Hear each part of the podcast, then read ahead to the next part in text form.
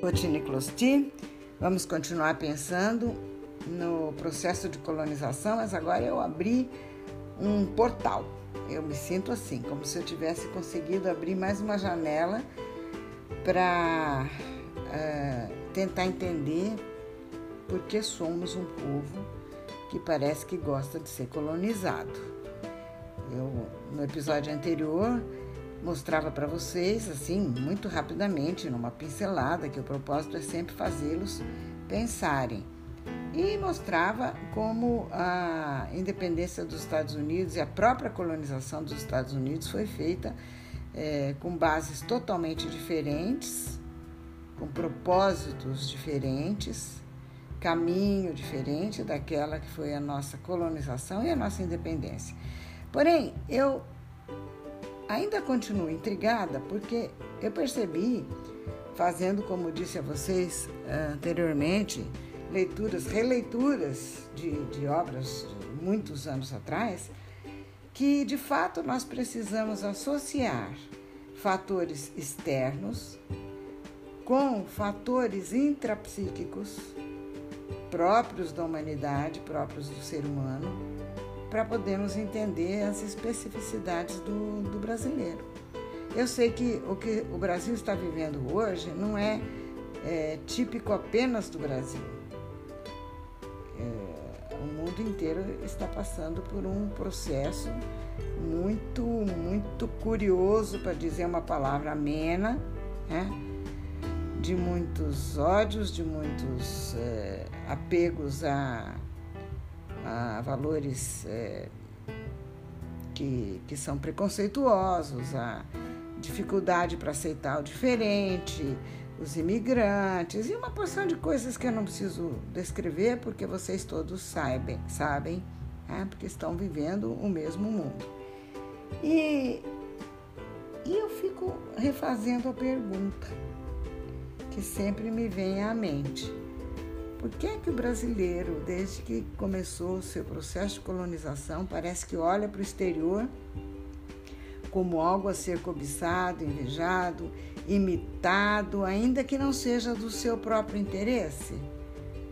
Por que, que ele se identifica tanto com o que não é propriamente a sua necessidade, a sua realidade, o seu, o seu cosmos, aquilo a ser efetivamente defendido?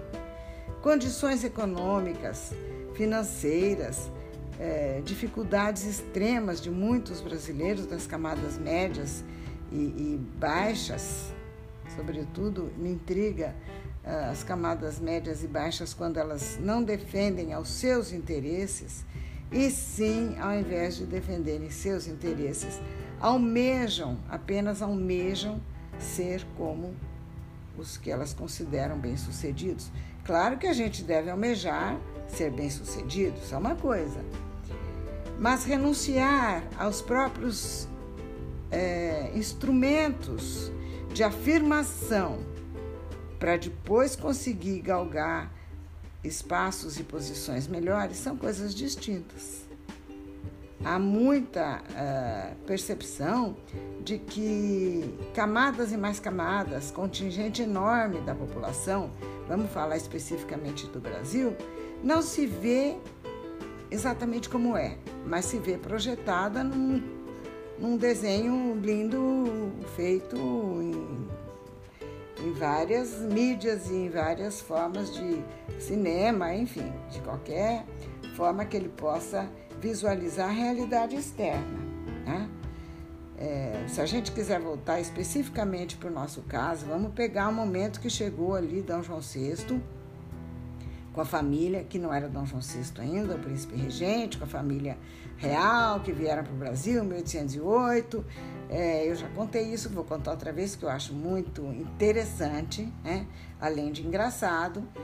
É, porque fica risível quando a pessoa não tem a, a, a clareza de perceber que nem tudo é para ser imitado. As, as coisas é, tem, tem razões que a gente desconhece para serem como são e não, não, não vale a pena sair imitando o que a gente vê. Eu contei que, que a corte chegou com as mulheres todas de cabeças bem rapaz, bem cabelos muito curtinhos, tiveram que se que sacrificar as cabeleiras por causa de piolho nas naus né, da, da corte. E quando elas chegaram aqui, as brasileiras viram aqueles cabelos curtinhos e já acharam que era moda, é, imediatamente foram cortar os seus também. Então, esse é um, é um exemplo de algo que eu vou ler para vocês e eu vou pedir licença para ler trechos desse livro que eu estou relendo, do Wilhelm Reich, Psicologia, Psicologia de Massas do Fascismo. Quem, quem já tem acompanhado o nosso trabalho, a nossa, vocês meus netos que acompanham as histórias da vovó e as reflexões da vovó já sabem que eu estou falando sim de uma atitude fascista. Vocês já sabem o que é o fascismo, porque já ouviram episódios anteriores, e já sabem que se a, se a humanidade caminha uh, dando passos com a direita e com a esquerda para ir para diante, esse momento aqui é um momento em que o passo da direita parece um passo bem alargado e a gente tem que parar para pensar, né? É, por que isso acontece e por que no Brasil é, é uma reincidência tão grande, as posturas são reincidências tão grandes, as posturas mais é, radicais à direita, mais à direita, mais conservadoras, dependendo do momento, né? A palavra que se aplica, o conceito que se aplica é um ou outro, mas a tendência é essa. E eu quero ler um trechinho aqui agora do, do livro que eu, que eu comento.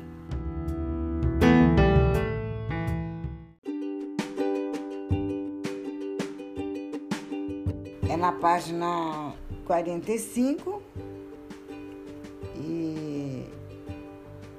abrir aspas para ler. Vocês vão ter paciência. Aos poucos, vamos lendo e refletindo e trazendo para a nossa experiência para ver se faz sentido ou não. Abre aspas. Essa identificação com a autoridade, com a empresa, com o Estado ou com a nação, que se traduz na expressão eu sou o Estado, a autoridade, a empresa, a nação, revela uma realidade psíquica e constitui um dos melhores exemplos de uma ideologia que se transformou em força material. O empregado ou funcionário público começa por desejar assemelhar-se ao seu superior, até que gradualmente a constante dependência material acaba transformando toda a sua pessoa de acordo com a classe dominante. Sempre disposto a se adaptar à autoridade, o indivíduo da classe média baixa acaba criando uma clivagem entre a sua situação econômica e a sua ideologia. A sua vida é modesta, mas tenta aparentar o contrário, chegando frequentemente a tornar-se ridículo. Alimenta-se mal e deficientemente, mas atribui grande importância a andar bem vestido. O fraque e a cartola tornam-se símbolos materiais dessa estrutura do caráter. E poucas coisas são tão adequadas a uma primeira apreciação de um povo, do ponto de vista da psicologia de massas, do que a observação da sua maneira de vestir. Essa é a sua atitude de olhar para cima que diferencia especificamente a estrutura do indivíduo da classe média baixa da estrutura do trabalhador industrial. Fecha aspas. Aqui tem um, um uma, uma explicaçãozinha de rodapé. Essa afirmação é válida apenas para a Europa. A adaptação dos hábitos da classe média baixa do trabalhador industrial na América confunde esses limites. Está feita a explicação. Nós vamos ter outros outros trechos que eu vou querer mostrar para vocês, mas eu aqui já faço um, uma observação. É importante a pessoa se apresentar bem, é importante a pessoa se vestir bem, é, é, é importante a pessoa se identificar com os valores da empresa onde ela trabalha, tudo isso é, é importante. Mas é importante também que as pessoas tenham conhecimento de si mesmos, de quem são é, na escala social, do papel que desempenham, de quais são os seus comprometimentos, de quais são as suas raízes sociais. Né? Então, não confundir. Acho importante ler algo assim, porque nos ajuda a não nos confundirmos. Não é porque eu me visto como alguém da elite de um determinado lugar, de uma determinada cidade, não é porque eu uso um dia uma joia, não quer dizer que os meus interesses reais sejam os mesmos daquelas pessoas. Efetivamente não são. Né? E volta para o processo de colonização, que também se confunde com colonização de mentes. Se nós nos permitimos ser colonizados, se achamos que é bonito imitar a Carlota Joaquina e que é bonito sermos reverentes a ela porque ela nos admite chegar perto dela e beijar a mão, se nós achamos isso lindo e maravilhoso, é um ideal de vida, a gente precisa tomar cuidado para ver até que ponto interessa é, o que é que nós ganhamos com essa submissão ao beijamão da Carlota Joaquim. Precisa pensar nisso. Né? É, a nossa mente precisa ser uma mente livre. Eu lembro do, do Raul Seixas, que dizia: é, Arapuca está armada e o alpiste é tentador. A gente, a gente precisa crescer sabendo é, quais são as, qual é a nossa realidade, quais são os comprometimentos com os quais a gente deve é, se vincular, para não ficar sendo o que vocês chamam de paga-pau, né? Paga-pau da Carlota Joaquina, beija-mão, de vez em quando é convidado para o beija-mão, já acha que tá ótimo isso, porque se sente parte da corte. É arapuca armada e o alpiste é tentador.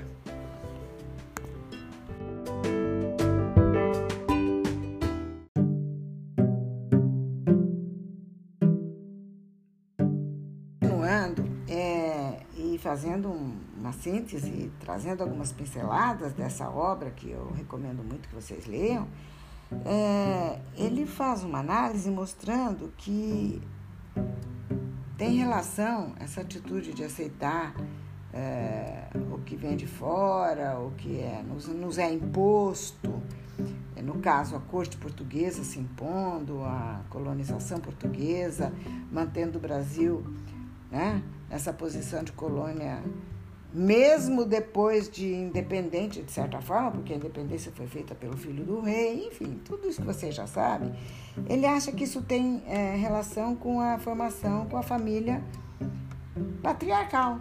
Só posso usar esse termo, no nosso caso brasileiro. Porque a família patriarcal exige uma rigorosa limitação da, da posição da mulher e dos filhos, uma sujeição total, né? E, e aí existe naturalmente uma identificação com o pai, e agora eu vou ler um trechinho, entre aspas, para não falar algo distorcido. Abre aspas. Uma forte identificação com o pai, que forma a base da identificação emocional com todo tipo de autoridade. Fecha aspas. Então, é uma análise de alguém que não é alguém com inquietações como a vovó. É uma referência né, no mundo da psicologia, da psiquiatria, no mundo das ciências é, da saúde e um estudioso. Então, é,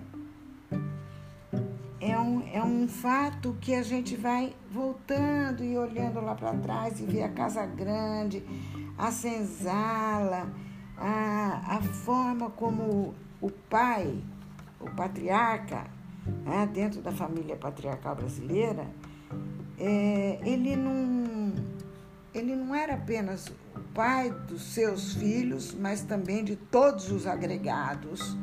É, nós vamos estudar mais para frente, eu estou com vontade de, de reler, de me aprofundar outra vez no, no trabalho do Gilberto Freire, Casa Grande Senzala, vou procurar o, o Homem Cordial do Sérgio Buarque de Holanda, mas já fica aqui, já fica como sugestão para vocês irem lendo também, para a gente rever aqueles postulados, né?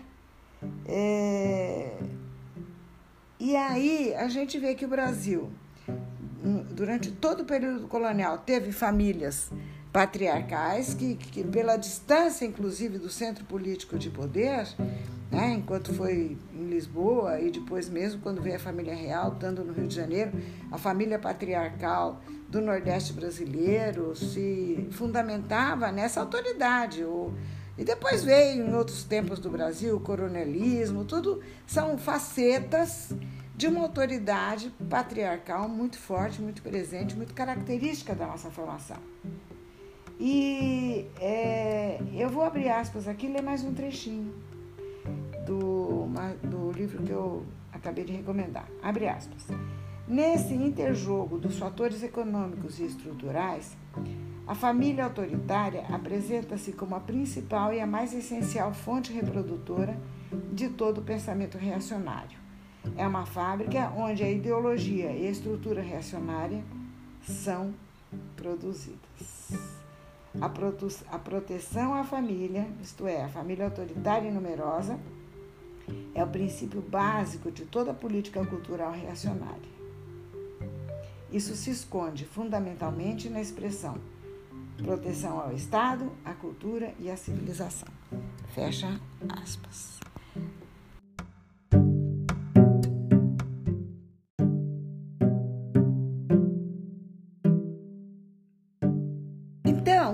venho sempre me preocupando com a forma como ajudar vocês a conseguirem um mundo é, onde exista uma democracia real, autêntica, um mundo de cooperação, onde cada um dê o seu melhor e receba aquilo que necessite, onde todas as, uh, as necessidades do grupo sejam de forma uh, cooperativa e solidária alcançados com os potenciais de todos, eu, eu entendo, eu entendo que essa atitude de grandes grupos, de massas é, populares que acham que a autoridade patriarcal é que sabe, o, aquele comando autoritário é que sabe onde está o bom, sem consciência nenhuma de si próprios e da sua própria força é, cooperativa e solidária, é, isso, isso impede a autogestão, impede o autoconhecimento, impede o companheirismo e a solidariedade que a gente tanto acha que, que é parte né, do mundo melhor que todos desejamos.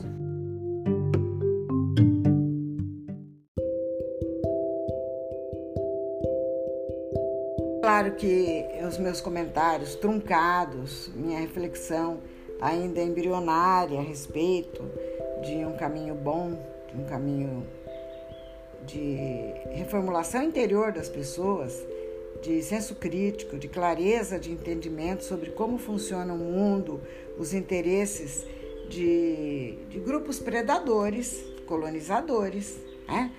e das pessoas é, comuns da nossa vida. Eu, eu não sou alguém que possa é, jurar por Deus que estou no caminho certo, mas eu estou fazendo o meu caminho. E eu acho que procurando me ver de tal forma colocada naquilo que é a minha realidade. Né? É, se eu tivesse muito tempo, se nós estivéssemos numa longa palestra, se nós estivéssemos em sala de aula estudando um livro, eu ia poder mostrar para vocês como toda essa análise do, do Reich se fundamenta numa tentativa, é, é uma tentativa o trabalho dele de mostrar como o, funciona o psiquismo humano no sentido de ser o seu próprio, o psiquismo humano das camadas baixas e médias, eh, de ser o seu próprio é, escravizador dentro de ideologias fascistas e nazifascistas, que são ideologias que não atendem aos interesses dos grupos menos privilegiados. Né? É, são ideologias que historicamente sempre compartilharam interesses das elites. É por isso que eu estou achando interessante que a gente saiba o que, que a gente quer defender. Se nós queremos mesmo defender prioridades, eh, prioridades para as elites, para as potências imperialistas ou para os governos é, que compartilham é, e defendem interesses de, de, grandes bancos, de grandes corporações, ou se nós queremos que o Brasil seja um país que sabe defender os interesses da, da maior parte da população. Eu vou ler trechos dele aqui novamente. Mas quer saber mais? Eu acho que eu vou deixar isso aqui para uma próxima vez. Nós vamos voltar a comentar o trechos interessantes do Wilhelm Reich enquanto falamos das condições intrapsíquicas que nos levam a defender posições que nem sempre são dos nossos interesses.